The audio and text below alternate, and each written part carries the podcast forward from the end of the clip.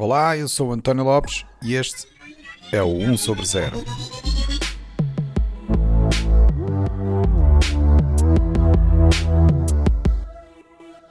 Este é o episódio 59, com a segunda parte da conversa sobre o futuro das cidades.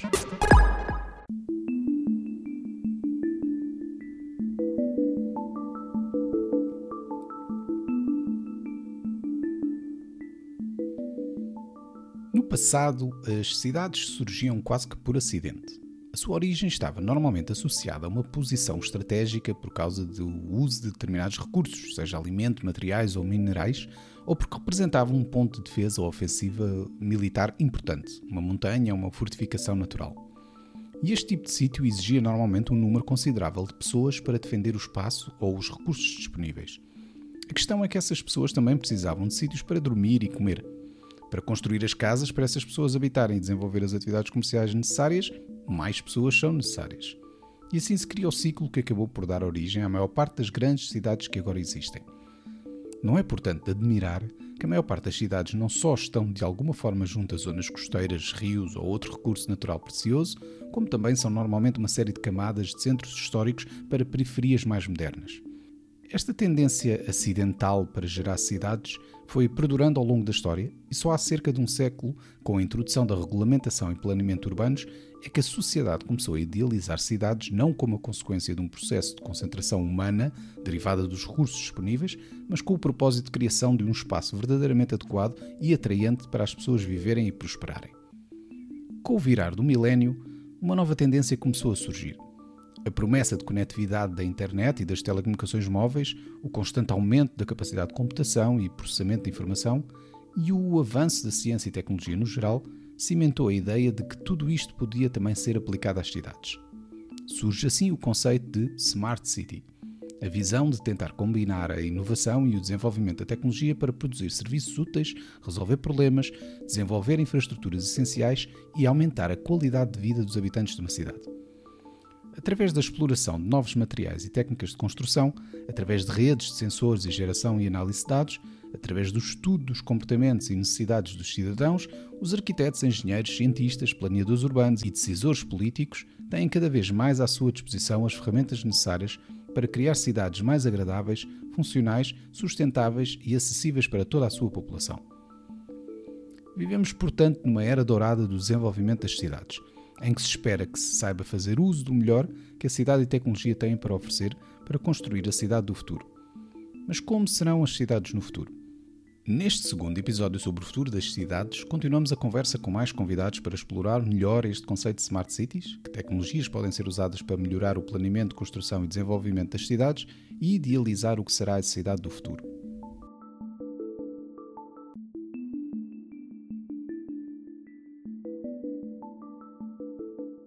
Smart City cidade inteligente.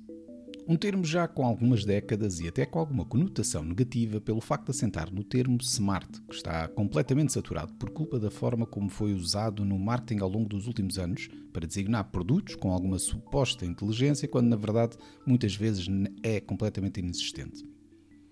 Não sendo um termo novo, a Smart City é um conceito que já prometeu muito, mas que até agora ainda concretizou pouco. E porquê? Porque mudar uma cidade implica realizar mudanças a vários níveis: infraestruturas, equipamentos e, mais importante e talvez mais difícil, mudar comportamentos. E por isso mesmo é que mudar uma cidade não é algo que acontece no imediato. Aliás, no episódio passado chegou mesmo a ser referido que algumas mudanças só acontecem com a mudança de gerações. Portanto, é natural que quando falamos de um ambiente tão complexo como uma cidade, que envolve tantas pessoas, motivações, objetivos e necessidades diferentes, as mudanças ocorram muito devagar. Mas o que é então este conceito de cidade inteligente? Bem, vamos andar um pouco para trás e falar primeiro de outros conceitos para tentarmos perceber ao certo como se encaixam para formar a Smart City. Vamos começar pelo conceito da Internet of Things, ou IoT, ou como se costuma dizer em português, a Internet das Coisas. Então, o que é a Internet das Coisas? É, é todo um sistema de camadas que permite a aquisição de, de, dados em tempo real, de sensores, a respectiva transmissão, o armazenamento e depois todo o processamento, análise, extração de conhecimento, etc. Este é o João Ferreira, professor no Departamento de Ciências e Tecnologias de Informação do ISCTE, Instituto Universitário de Lisboa, e investigador no Centro de Investigação em Ciências da Informação, Tecnologias e Arquitetura do ISCTE. Que a internet das coisas permite é uma espécie de sensing em tempo real que depois permite a criação de dados. Esses dados uh, devidamente analisados permitem extrair conhecimento ou acrescentar valor. Uh, Portanto, seja lá as mais diversas situações, essencialmente isso. Este conceito de IoT representa a base tecnológica do conceito de Smart City.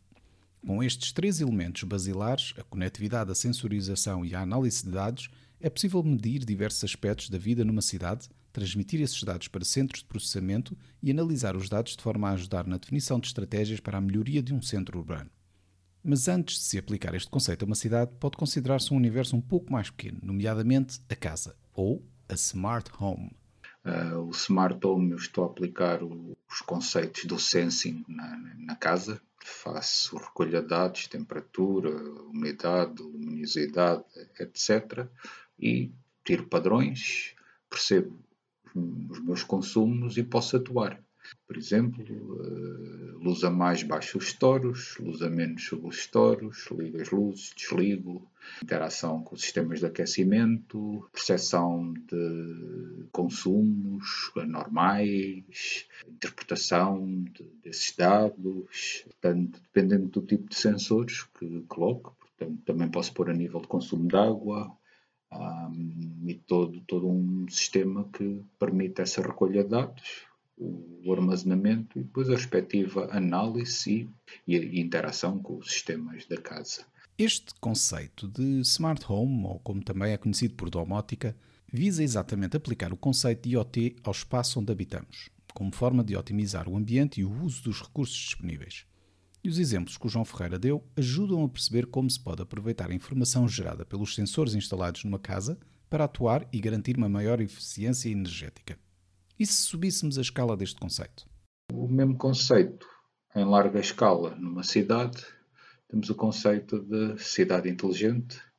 Portanto, na cidade inteligente estão muitas vezes associados à mobilidade, ou também parece associado ao, controle dos resíduos. Portanto, posso verificar quando um reservatório está cheio ou não, atuar a recolha, perceber padrões.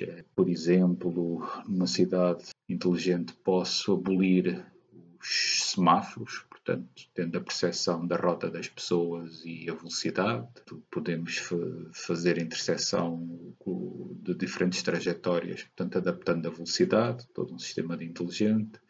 Posso perceber padrões, eh, a percepção também de onde há desastres, todo um conjunto de análises, essencialmente de dados recolhidos, com um fim que será muitas vezes poupança, otimização. O exemplo poderá ser também o parqueamento inteligente, que, por exemplo, posso colocar o meu destino e, com base em sensores no solo, saber onde é que há lugares vagos e o sistema orientar-me. Com base nos exemplos que o João Ferreira forneceu, já dá para perceber um pouco mais sobre o que se pode fazer com este tipo de tecnologia. Portanto, esses processos hum, potenciam o aparecimento de mais soluções, mais soluções, mais dados, mais dados, se forem partilhados, permite todo um, um conjunto de percepção da realidade que nos rodeia. Portanto, essa informação eh, devidamente trabalhada cria conhecimento, Portanto, o verdadeiro valor deste tipo de abordagem está na informação que gera e que pode ser usada para melhorar a qualidade de vida das pessoas na cidade. A percepção desses padrões permite não só uma melhor gestão, mas também o cidadão, se essa informação chegar em tempo real, permite essa tal, portanto, em termos de Smart City é bastante importante a mobilidade e essa informação em tempo real para evitar o tráfego e para os órgãos de gestão tentarem adaptar um bocado as infraestruturas, os transportes.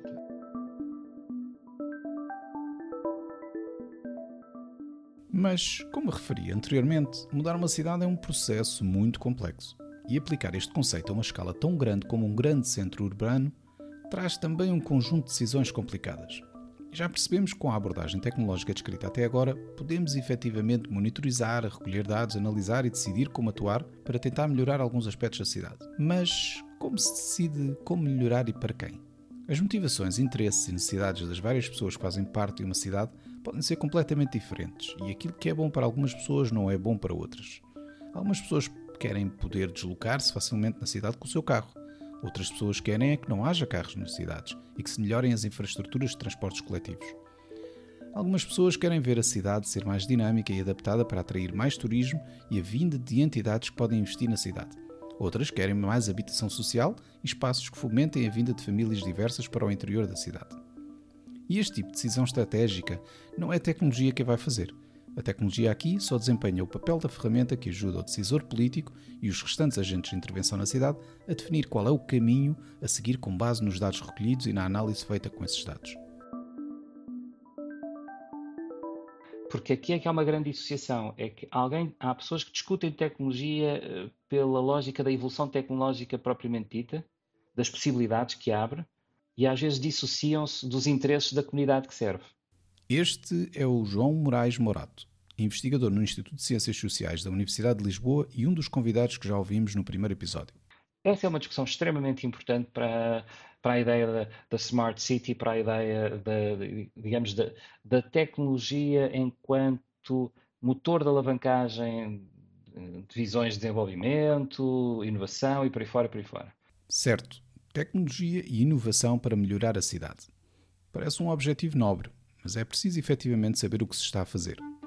Um exemplo que acaba por ter alguma graça é a forma como algumas cidades do Canadá procuraram melhorar a eficiência energética mudando grande parte da sua iluminação para lâmpadas LED que são conhecidas por serem mais eficientes no seu consumo energético. O problema é que quando fizeram, ao nível dos semáforos de trânsito, criaram um problema no inverno. Uma das características das lâmpadas LED é que não produzem o calor que outro tipo de lâmpadas mais tradicionais produzem.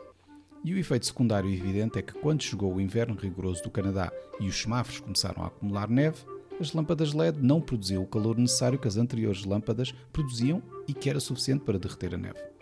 Portanto, qualquer poupança que ganharam no consumo de eletricidade ao usarem lâmpadas LED nos semáforos teve de ser depois gasta na contratação de equipas que tinham de remover manualmente a neve nos semáforos ou através da instalação de sistemas de aquecimento que derretiam a neve.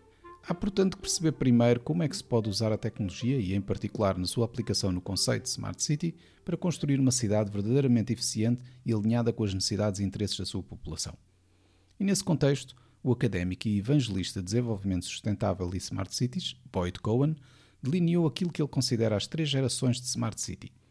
O João Morata ajuda a explicar. O Boyd Cohen diz isto, que é como é, o primeiro tipo é technology-led, que é basicamente é a cidade mais eficiente, tudo o que seja basicamente assente em tecnologia inovadora e que vai facilitar, e facilitar tem sempre a ver com processos mais eficientes, mais eficazes no que diz respeito ao objetivo inicial e ao output final. Seja isso reduzir emissões, seja, seja eh, digamos, melhor gestão de recursos e por aí fora. Technology Led é a primeira geração de Smart Cities. Portanto, nesta primeira geração de Smart City, como o João explicou, a tendência é de se focar essencialmente na tecnologia e na forma como esta pode ajudar a simplificar ou a tornar mais eficiente alguns aspectos da cidade. Este é o erro em que normalmente se cai quando se inicia neste mundo das smart cities. A crítica óbvia a esta primeira geração é o facto de se estar a ignorar a componente social, ou seja, não perceber que não se pode aplicar cegamente a tecnologia num problema sem pensar em como isso afeta as pessoas. Depois aparece a segunda geração, que é, bem, agora é technology enabled, mas é city-led, ou seja, há objetivos políticos para a cidade, há um corpo de gestão da cidade, a tecnologia simplesmente deve facilitar a implementação dos objetivos que são assim definidos. Esta segunda geração aparece, lá está, como uma tentativa de combater a falha da aplicação cega de tecnologia sem perceber como isso afeta as várias facetas da cidade e, portanto, tenta focar a decisão nos agentes de intervenção da cidade. É uma mudança de estratégia importante, mas ainda assim continua a não considerar a voz do cidadão. E depois tu tens a terceira geração de Smart Cities, que é, bem, a Smart City é aquela onde a comunicação entre cidadão e cidade é mais fácil. Ou seja, essa era a, é, era a versão democrática de Smart City, que é a terceira, é a terceira geração. Ou seja, o cidadão consegue participar de forma mais uh, presente e eficiente uh, nos processos de tomada de decisão da cidade, uh, consegue interagir melhor com os serviços que, públicos que a cidade fornece, consegue, tal como diz há bocado, uma deslocação mais livre na cidade, consegue ter maior autonomia de tomada de decisões estruturais, onde trabalho, onde habito e por aí fora. Esse é o novo sonho que está agora na mesa, que é esta da terceira geração de, de, de Smart Cities. E é isto que importa: aproximar efetivamente o cidadão do processo de decisão da estratégia para a sua cidade. A eficiência é importante, a melhoria das infraestruturas é importante, mas se isso é feito sem considerar as pessoas, de nada serve.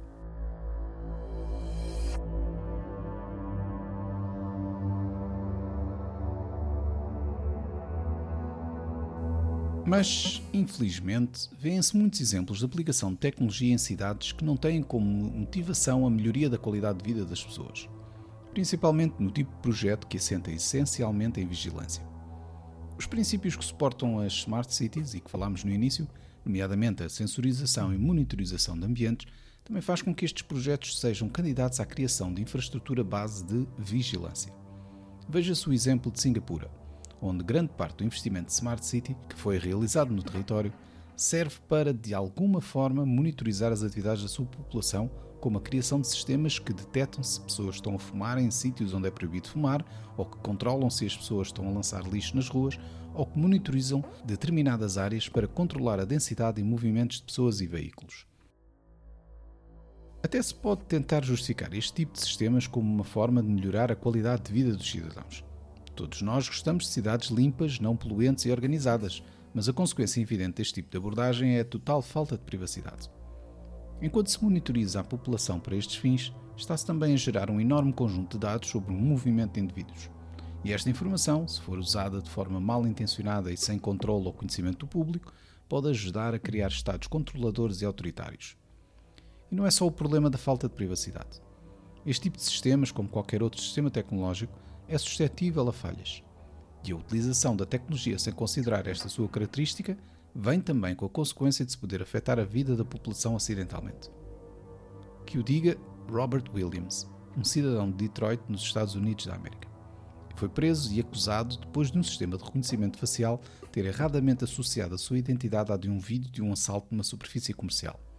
Este caso acabou por ser mais um que prova que os sistemas de reconhecimento facial não estão efetivamente preparados para serem usados neste contexto, quando ainda por cima se sabe que muitos destes sistemas sofrem do problema de preconceito racial pelo facto de se basearem em dados que não representam a diversidade da população. Mas isso é uma conversa para outro episódio. Depois, há um outro aspecto que ainda não abordamos: a segurança. Como referi no início, um dos aspectos basilares da internet das coisas e as smart cities é a conectividade. E já sabemos que com a conectividade vem sempre o risco acrescido de um sistema passar a estar vulnerável a ataques externos. A segurança é, portanto, fundamental neste tipo de sistemas. Está seguro e não está ligado. Eh, mas pronto, existem formas de implementar segurança, como a encriptação, todos os processos de autenticação e validação. Só que numa fase inicial, muitas vezes todo o desenvolvimento vai mais para o usar e disponibilizar e, e depois um, porque uh, toda a parte de segurança com encriptação implica um, um maior processamento e maior volume de dados. E portanto, ao apostar-se em sistemas que comunicam sem considerar a parte de segurança, está a gerar-se uma receita para o desastre. Portanto, hoje em dia já se começa, em grande parte dos sistemas, a encriptar desde a origem, desde o sensor. O sensor é autenticado, portanto, muitas vezes gera-se a identidade do sensor e essa identidade, após validade, é que permite transmitir dados. Por exemplo, hoje em dia é possível, ah, numa situação hipotética, eu criar um sensor introduzi-lo numa rede, numa cidade, e ele dar informação falsa, porque eu tenho interesse. Portanto, qual é a forma de dar a volta a esse problema? É, mais uma vez, criar um sistemas mais complexos em que só transmite para o meu sistema sensores devidamente acreditados.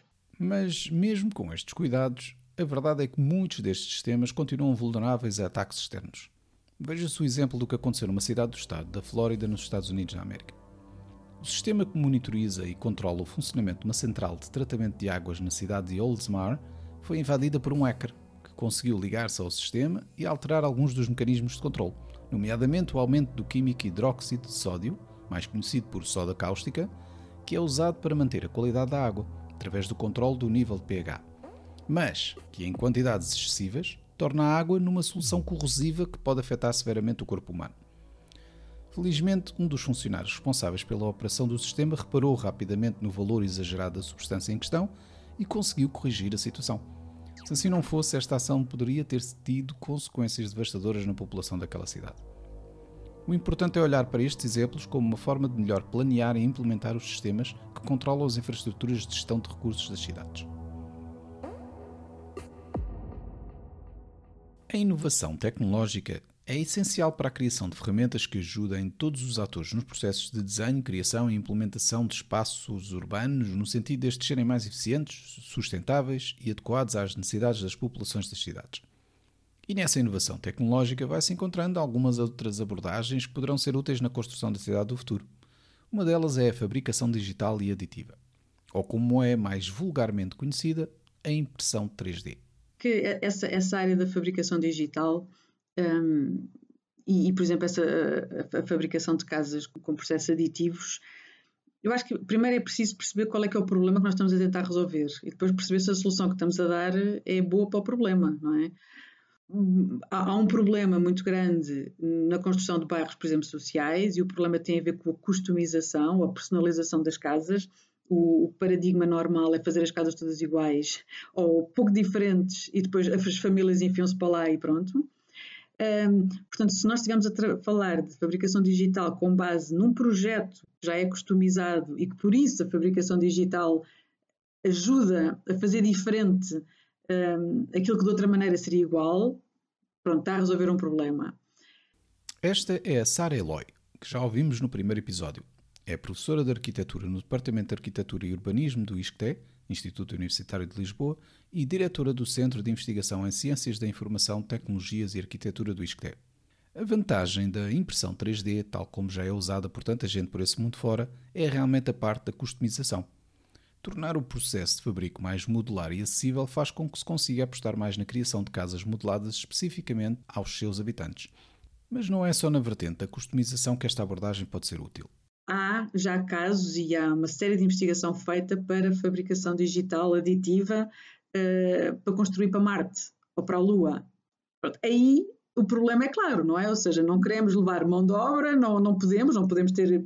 Portanto, o robô é uma, uma, uma ferramenta fantástica para construir em sítios inacessíveis. Lá está. Não tem muito sentido levar cimento e tijolos para a Lua ou Marte. Tem muito mais sentido levar mecanismos de fabricação digital que faça uso de materiais locais para produzir as estruturas que forem necessárias. E embora este tipo de investigação tenha como base a exploração espacial, é o tipo de coisa que pode ser aplicado facilmente aqui mesmo no planeta Terra. Mas é importante perceber que estas abordagens apresentam algumas limitações. Porque assim, a nossa construção é baseada em muitas, em muitas camadas, é, camadas de isolamento, Vamos fazer uma, se vamos para lá um robô fazer, e as experiências têm sido feitas, há uma camada principal que é colocada e essa camada deve incorporar logo o isolamento, por exemplo. Mas nada disto está provado. Portanto, nós primeiro temos que experimentar, esperar, provar que aquilo é eficiente para depois implementar em massa. Outra abordagem com potencial é a utilização da força bruta da computação de alto desempenho para otimizar o desenho, performance e durabilidade dos componentes usados na construção de todo tipo de estruturas e edifícios. Há uma série de, de, de processos que nós chamamos muito de, de, desenho paramétrico, por exemplo, e que sim, pode ser, pode ser informado por, por inteligência artificial, eh, que permite, lá está, personalizar a forma.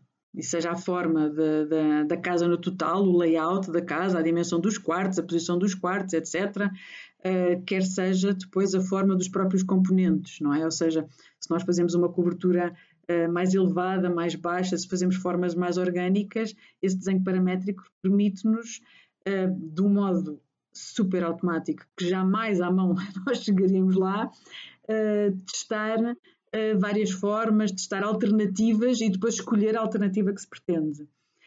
E isso, de facto, é uma grande inovação em arquitetura, conseguir fazer rapidamente alternativas ao desenho eh, que possam, eh, que possam responder melhor às necessidades, sejam elas quais forem. A Sara Eloy dá um exemplo concreto relativo à otimização topológica das peças que servem de suporte às secções de suspensão de uma ponte tradicionalmente todas essas peças seriam iguais ao longo da ponte toda, não é?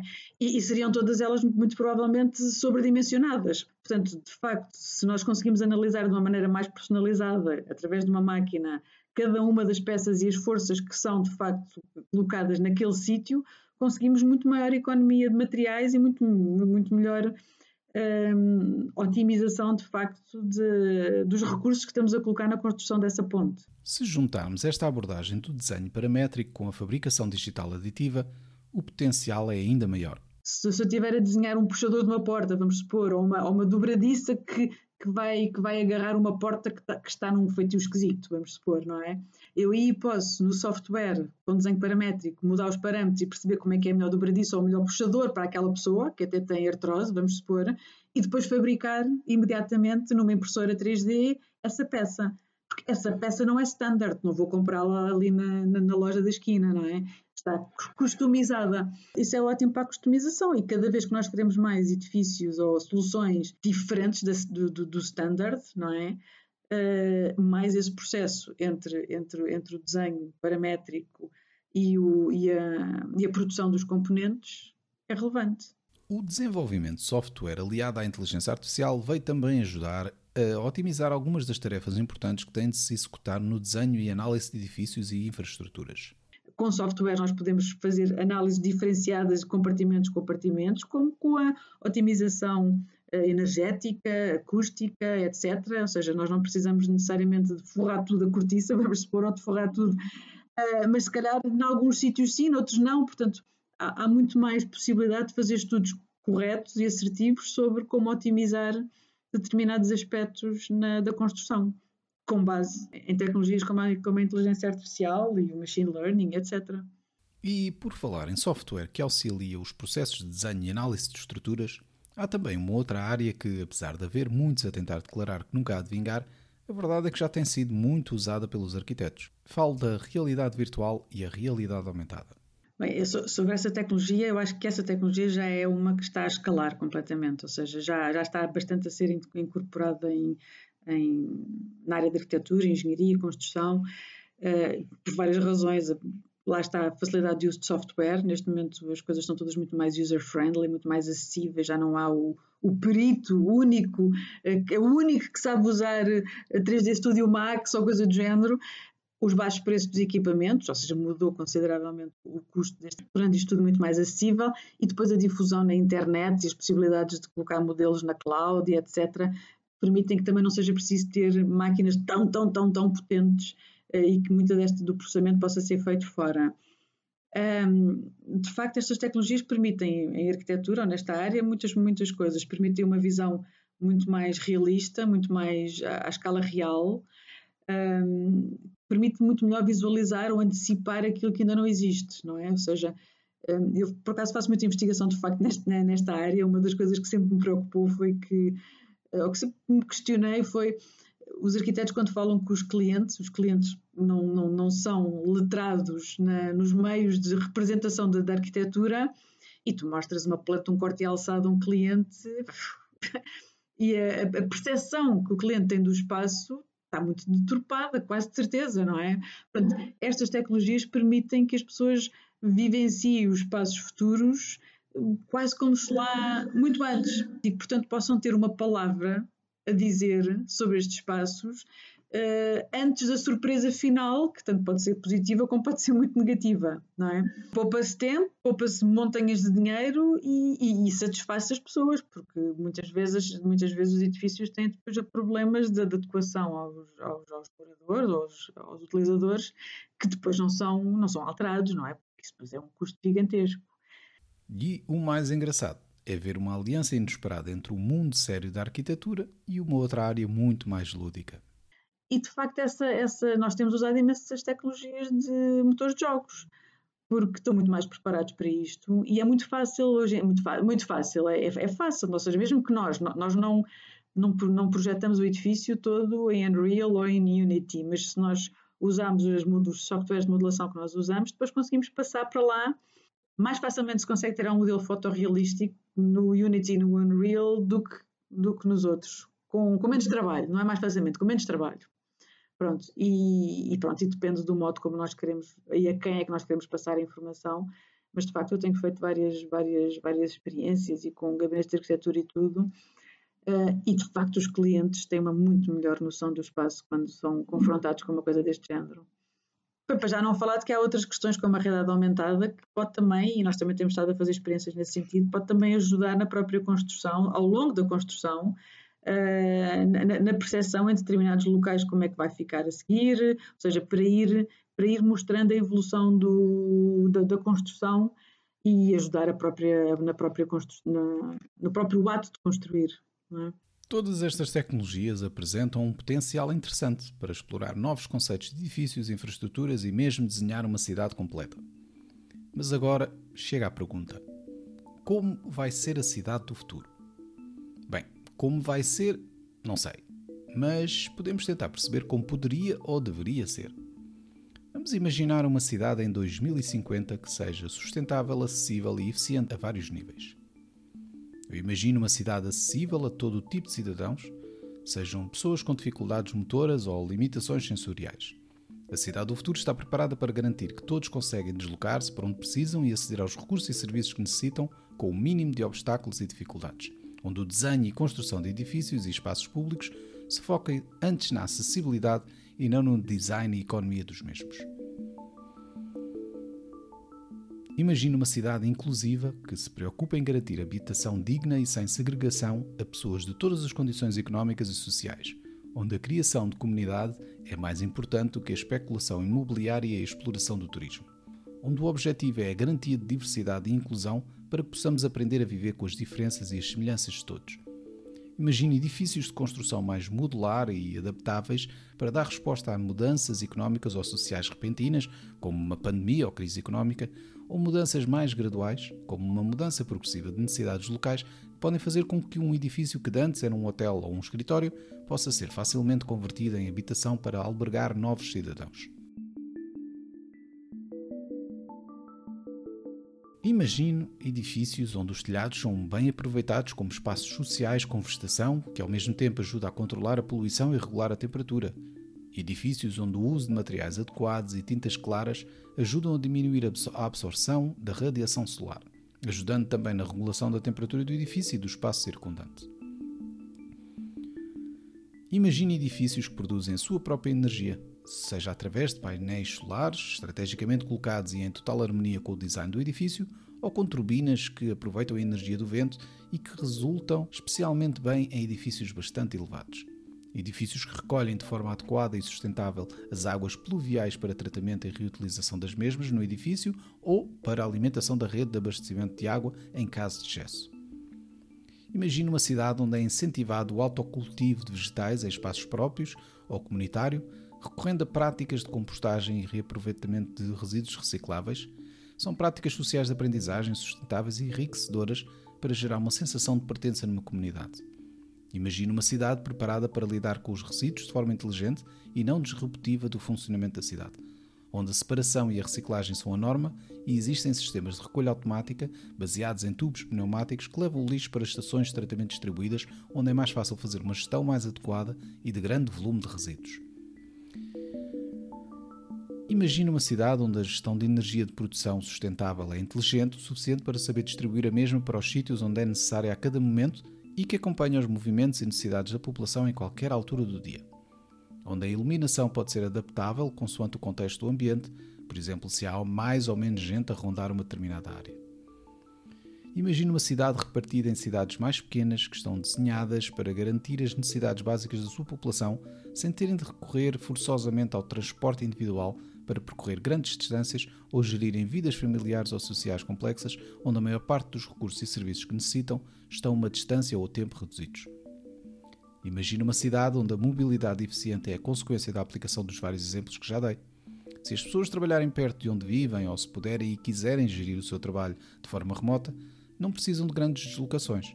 onde os transportes coletivos autónomos são eficientes e adaptáveis às necessidades dos diferentes grupos de pessoas e dos horários do frenesim da cidade, evitando assim que haja uma necessidade de apostar no transporte individual, que traz tantos outros problemas consigo, como o tráfego adicional e a gestão de parqueamento.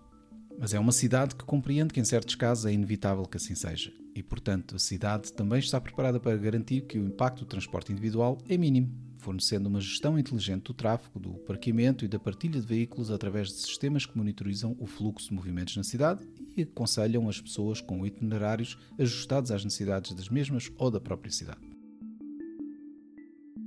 Imagine uma cidade onde a segurança é gerida sem invadir a privacidade e liberdade dos seus cidadãos, onde se reconhece que há necessidades de monitorização e conectividade para uma eficiente gestão de recursos e das pessoas, mas que estas estão assentes em princípios fundamentais de proteção dos direitos e dados pessoais das pessoas.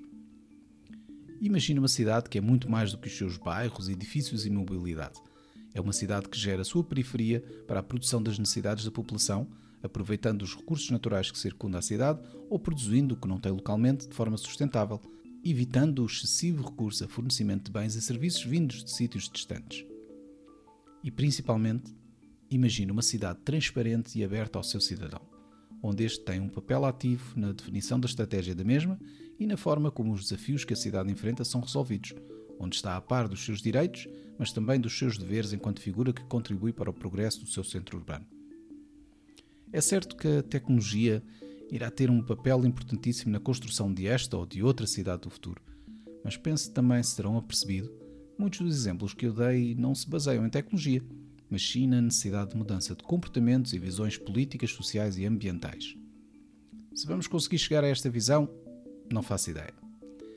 Há muitas variáveis e muitos desafios para se chegar até lá. Mas como por vezes acabamos por descobrir, o caminho é mais interessante do que o destino. Até breve.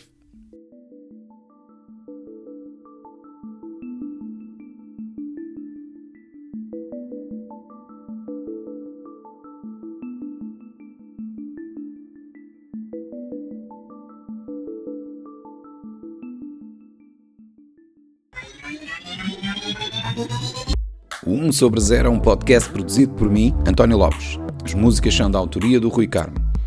Se quiserem saber mais sobre o podcast, aconselho-vos a visitar o site 1sobre0.com, onde poderão encontrar mais informação sobre os diversos convidados e sobre cada episódio, incluindo as várias notas e referências que fazemos durante as conversas.